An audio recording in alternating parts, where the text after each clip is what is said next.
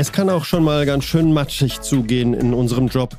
Wie und wo, das erzählen wir euch heute in unserer neuesten Folge unseres Netz-Podcasts. Und damit herzlich willkommen. Mein Name ist Georg von Wagner und ich grüße aus Hiddensee. Und am anderen Ufer des Bodden auf Rügen wartet meine Kollegin Nicole Schmidt. Hallo auch von mir. Was uns in den hohen Norden treibt, ist ein defektes Seekabel zwischen den beiden Inseln Rügen und Hiddensee. Das musste jetzt repariert werden, weil es im Frühjahr bei Verlegerarbeiten eines Wettbewerbers im Wasser der Ostsee zerschnitten wurde. Die Reparatur dauert ein paar Tage, so Telekom-Techniker Marco Gerschler. Ja, am ersten Tag, also am Montag, haben wir beide Kabelenden freigelegt. Ähm, am äh, zweiten Tag, am Dienstag, haben wir die erste Muffe montiert. Und ähm, heute findet die Montage der zweiten Muffe statt. Äh, und morgen wollen wir das Kabel dann auf äh, die Dämpfung äh, prüfen, also eine Qualitätsmessung.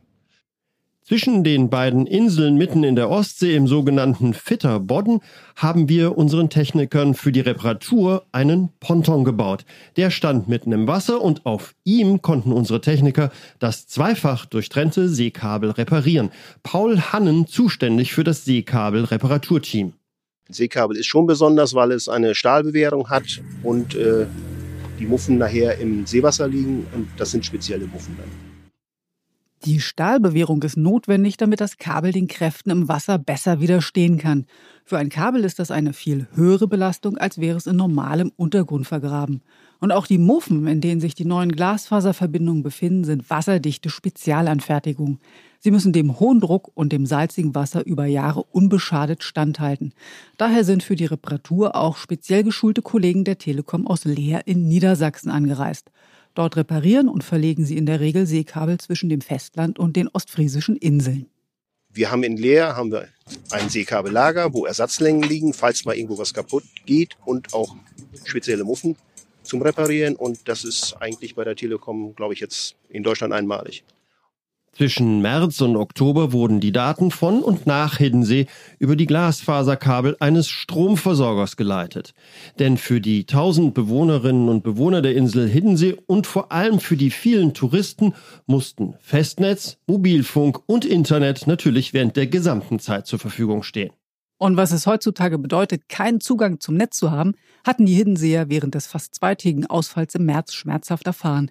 So unter anderem auch Fischer Steffen Schnorrenberg. Ja, da war hier keine Internetverbindung und kein Telefon. Ne? Ich konnte zu Hause keinen Wetterbericht gucken im Internet, ne? was für mich eigentlich wichtig ist. Ne? Wenn wir auf See waren, dann hatten wir wieder einen anderen Funkmast, dann ging das, aber hier auf See war alles hoch. Ne? Nach der Reparatur wurden die Muffen mit dem neu eingefügten Glasfaserkabel am Grund des Fitterbodden versenkt und tief im Schlamm vergraben. Das Seekabel der Telekom zwischen Rügen und Hiddensee ist fast drei Kilometer lang und hat eine Übertragungskapazität von 60 Gigabit pro Sekunde. Nach der Reparatur wurde jetzt wieder auf unser neues Seekabel zurückgeschaltet. Noch einmal Marco Gerschler.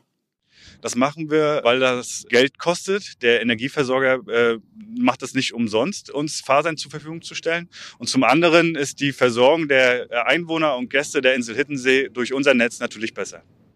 Und damit verabschieden wir uns von der Ostseeküste bei euch und danken für eure Aufmerksamkeit und freuen uns, wenn ihr wieder dabei seid bei unserer nächsten Ausgabe des Telekom Netz Podcasts. Und auch von mir vielen Dank und tschüss.